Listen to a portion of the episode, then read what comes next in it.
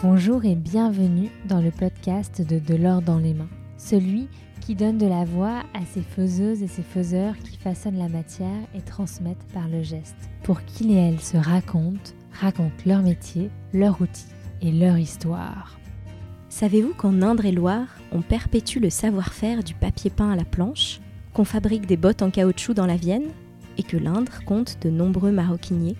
Moi, c'est Philomène le temps d'une saison avec la Nouvelle République, on vous emmène à la découverte des savoir-faire et des talents locaux. Bonne écoute Aujourd'hui, cap sur la Grande Sologne et ses vastes étendues forestières qui forment un trait d'union entre le Val-de-Loire et la vallée du Cher.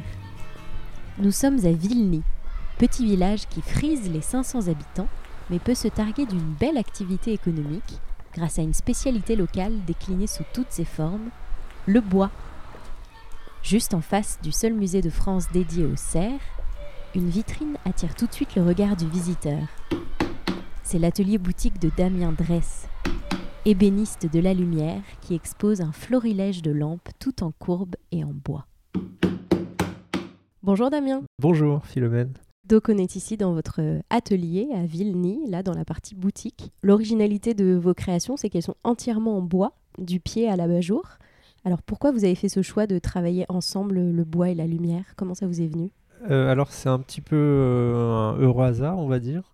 C'est que moi j'étais adepte de la création. Euh, j'ai fait des études d'ébénisterie où j'ai appris à faire des, meubles traditionnels, euh, style Louis XV, euh, tout marqueté, etc.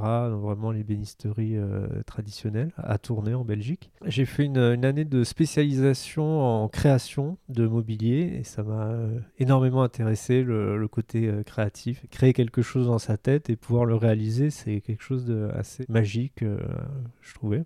J'avais vu quelque part justement des lampes comme ça en plaquage et vraiment, j'avais flashé dessus. Justement, ça rajoute encore un côté encore plus magique parce que vraiment, l'objet se, se, transforme euh, quand il est allumé. Et en fait, il a, il a deux, euh, deux aspects, un éteint à allumer. Et quand on l'allume, je trouve ça, ça fait vraiment un côté magique où le, les veines du bois euh, ressortent et donnent un aspect complètement différent à l'objet.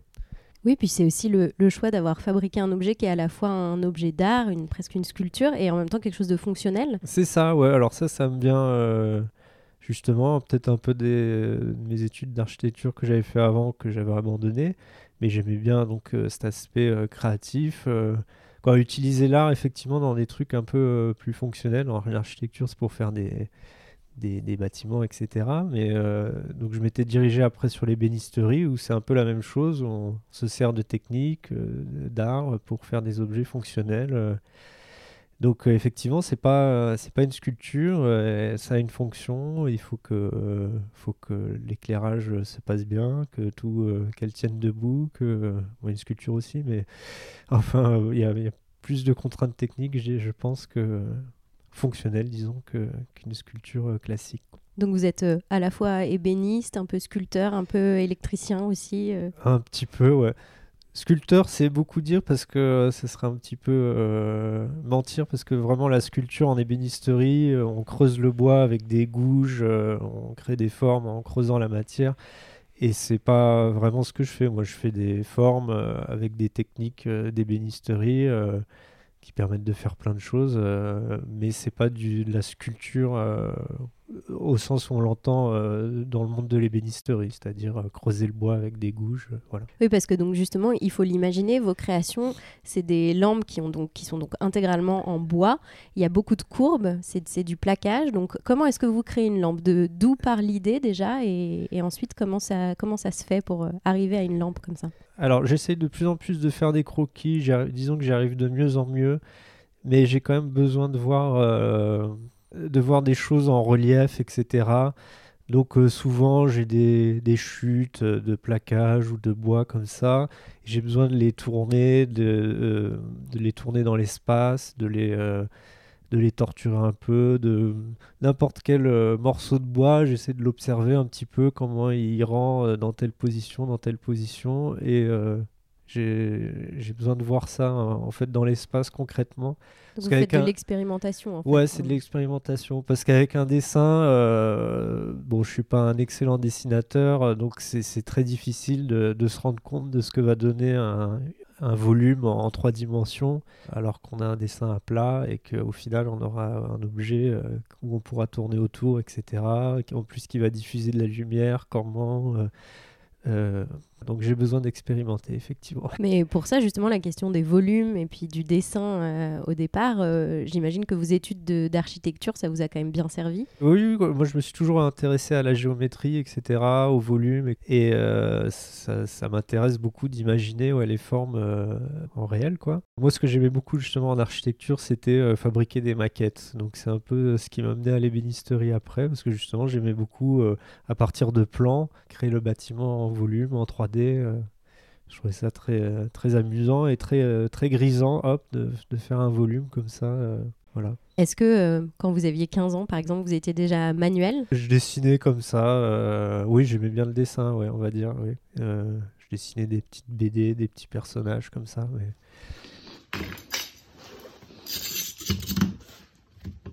On va essayer de suivre les étapes de fabrication d'une lampe.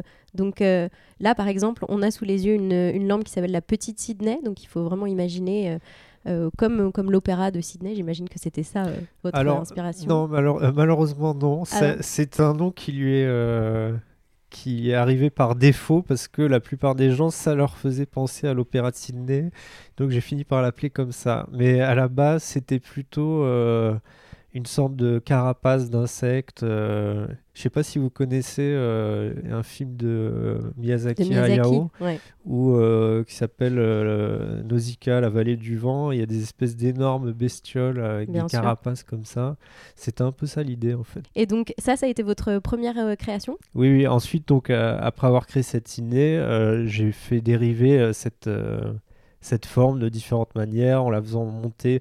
C'est vrai que l'abat-jour, je l'ai tout le temps un peu gardé ce style d'abat-jour. J'en ai fait d'autres. Bon, là, ici, dans l'atelier, euh, il y en a pas tellement tout en courbe. Oui, voilà. Euh, C'était toujours cette histoire un peu de carapace comme ça, de, de coquille, quoi.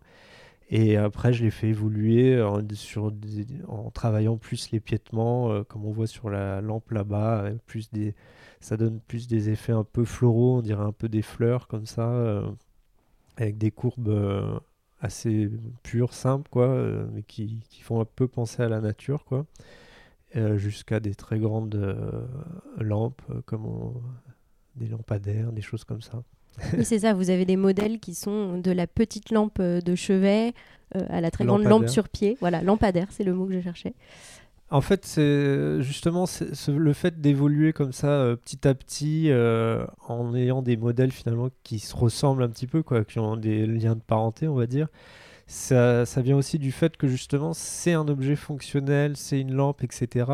Et donc j'avance petit à petit, je me lance pas euh, dans un truc comme un sculpteur le ferait justement, allez aujourd'hui je vais faire une sculpture qui n'a rien à voir avec celle d'hier, etc. Euh, là, pour euh, être sûr de moi, on va dire, euh, je fais évoluer quelque chose que je connais, des techniques que je connais, et je les fais évoluer petit à petit pour être sûr de mon coup. Quoi. et alors justement, donc si on prend par exemple ce modèle de, de la petite Sydney, est-ce que vous pouvez nous décrire toutes les étapes de fabrication et les outils que vous utilisez à chaque étape? Alors, la petite Sydney, il y a relativement peu d'étapes, on va dire, puisque c'est euh, du tournage en gros. Donc, euh, donc là, j'ai juste à, découper. Euh, en fait, il y a deux, deux, parties de bois brut en fait dans, dans, dans celle-ci. que j'essaie toujours de faire contraster un bois clair, un bois foncé pour faire joli. Donc d'abord vous choisissez vos, vos essences de, bois. Déjà je choisis mes essences de bois sur des plateaux. Alors par exemple sur celle-ci c'est du frêne qui est clair et du cipo qui est plus euh, rouge euh, foncé, quoi. Et donc euh, après, il suffit juste de les monter sur le tour à bois, ce qu'on appelle un tour à bois, et ça va faire comme, c'est plus connu comme un tour de potier, on va dire. C'est un peu la même chose. Il y a la matière qui tourne à toute vitesse, et avec un outil, en fait, on va creuser la matière, et ça va tout de suite former quelque chose de rond. Donc je peux créer des, des espèces de bols, on va dire comme ça. Donc ça, c'est pour le pied. Et au niveau de l'abat-jour, parce que c'est des, des, des planches très fines, c'est du plaquage. Donc comment ça se passe? Vous les dessinez d'abord? Les feuilles de plaquage, moi j'appelle ça des, des pales. Ça ressemble un peu à des pales de. Quand c'est, euh, à plat, ça ressemble, je sais pas, à une pale d'hélice, enfin bref.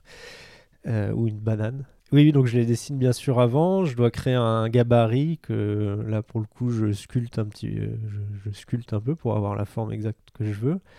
Et après, ça va me permettre de découper euh, tout simplement au cutter dans une, euh, une planche de, de plaquage. Donc moi j'utilise de l'érable parce que c'est un, un bois qui est très clair et qui fait euh, qui laisse diffuser une, une- une douce lumière euh, très orangée qui fait un peu feu de bois, etc. que j'aime Mm. beaucoup.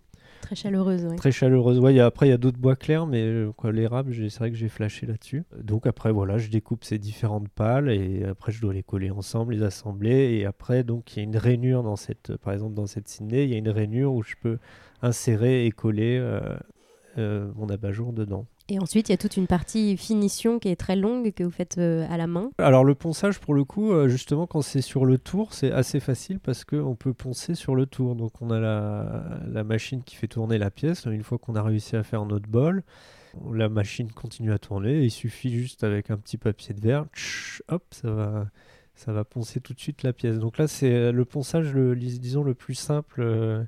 c'est beaucoup plus simple que quand on a des pièces. Euh, autres quoi, qui sont pas faites autour, où là il faut aller chercher tous les petits recoins, machin, euh, euh, et c'est beaucoup plus long, oui. Et ensuite, vous la huilez? Et après c'est huilé à l'huile de lin, donc comme ça j'aime bien, ça, ça a un côté un peu mat euh, et qui garde le qui fait ressortir les couleurs du bois, les veines du bois, mais qui, qui garde un, un aspect assez brut de la matière que j'aime bien. ouais. Et la touche finale, vous apposez votre signature. C'est ça, ouais, une, une petite signature au fer, euh, au fer chaud euh, qui permet de mettre ma marque. Qui est un geste un peu technique, non? Euh, qui est un geste un peu stressant en fait, puisqu'il faut pas le faire euh, trop longtemps, sinon le bois est complètement brûlé, et il faut le faire assez longtemps, sinon la, la marque est pas bien prise et on peut pas vraiment la reprendre parce que on peut pas re- re- retourner exactement au même endroit. Donc, euh, je dois faire cette forme-là, je dois la creuser dans le bois pour que l'écrou soit coincé dedans en fait. Et après, avec mon ciseau, je vais venir ciseau à bois et mon maillet, je vais pouvoir creuser dans le bois pour obtenir cette forme. Donc vous avez dit que vous utilisez différentes euh, essences de bois. Il, vient d'où votre bois? Alors le bois, euh, je l'achète euh, dans la région, euh, c'est différentes essences. J'essaie de trouver bah, le plus de variétés possible pour avoir le plus de couleurs possible dans mon panel, quoi. Et, Et c'est que du bois de la région? quasiment, ouais. à part quelques bois exotiques, justement, bah, le cipo c'est exotique, ça vient pas de. le cipo en fait c'est une sorte d'acajou en fait. Donc euh, ça vient plutôt, euh, je dirais, euh, d'Amérique du Sud, un truc comme ça. Si on a les fruitiers qui sont assez sympas, genre cerisier, etc., qui font des couleurs rosées, mais dès qu'on veut trouver des couleurs un peu foncées, on est un petit peu obligé d'aller dans, le bois exotique. Mais par contre, on a des très beaux bois clairs comme le, frêne, l'érable, etc. Il y a plein de belles choses. Mais donc vous, avez quelques favoris bah, comme l'érable, j'ai cru comprendre. Et est-ce que vous expérimentez, est-ce que vous découvrez encore de nouveaux bois euh Ah bien sûr, ouais, euh, oui, il y a plein de choses qui sont belles. Il y a l'orme qui est un très beau bois aussi, avec des veines assez torturées, qui est très joli. euh. le chêne, je suis un peu moins fan parce que c'est c'est un côté un peu, euh, un peu trop classique. On en a tellement vu dans les vieux meubles que. Oui. Mais après, il y a différentes. euh, Ça peut faire un peu vieillot. euh, ça peut faire un peu vieillot, mais après, bon, voilà, maintenant, il y a de- des différentes techniques pour euh, essayer de moderniser un peu les, les choses. euh. Il y a, quoi, moi, j'ai pas encore essayé, mais il y a des gens qui essayent de brûler le bois, etc., de faire un aspect brûlé, ou alors de faire euh, de sabler le bois, c'est-à-dire pour creuser un petit peu dans les veines. Ça donne un, un effet texturé qui est assez rigolo. Et euh, il y a d'autres machines là autour de nous dont vous n'avez pas parlé. euh, donc pour tout piller par exemple, Oui, alors qu'est-ce que c'est ça Alors pour tout piller, donc ça me sert à avec ce qu'on appelle dans le jargon un bouffe-tout. Euh, je crois que ça doit avoir un, un nom euh, plus officiel, mais bon, moi j'appelle ça comme ça. C'est euh, donc quelque chose qui tourne sur la toupie avec un, roulement qui permet en fait de copier les pièces. Euh, moi j'ai des tas de gabarits que je fabrique. C'est un peu compliqué d'expliquer comment je les fabrique ces gabarits, mais enfin bref, ça me permet de copier toutes ces formes que je crée sur le bois que j'utilise pour les lampes. Et qu'est-ce que vous préférez dans votre travail? Ce qui est marrant, c'est de progresser comme ça, d'améliorer sa technique, parce qu'une même forme, on peut la faire de plein de manières différentes, de plein de techniques différentes, et essayer de rationaliser au mieux, de faire la technique la plus efficace, la plus belle, où on aura le moins de difficultés. Ça, c'est assez grisant de, d'améliorer sa technique. Qu'est-ce que ce serait le lexique de l'ébéniste de la lumière? Parce que c'est comme ça qu'on vous appelle souvent. Est-ce que vous avez trois petits mots de vocabulaire euh, jolis à nous donner sur votre métier? Donc si vous voulez un mot rigolo, euh, dans l'ébénisterie, il y a par exemple un outil qui s'appelle le trusquin. Je m'en sers pas énormément, mais le nom est rigolo. C'est euh, un outil qui sert à marquer la, tranche des, des pièces de bois. Donc ça peut être assez utile pour faire des mortaises, ce genre de choses il y a toujours des, tas de mots un petit peu euh, qui peuvent être assez obscurs pour euh, un néophyte, genre le toupillage, etc., le, rabotage, le dégauchissage, le tournage, c'est toujours, toujours, des trucs en âge, voilà, toutes les petites étapes qui, permettent d'avoir un, objet fini à la fin.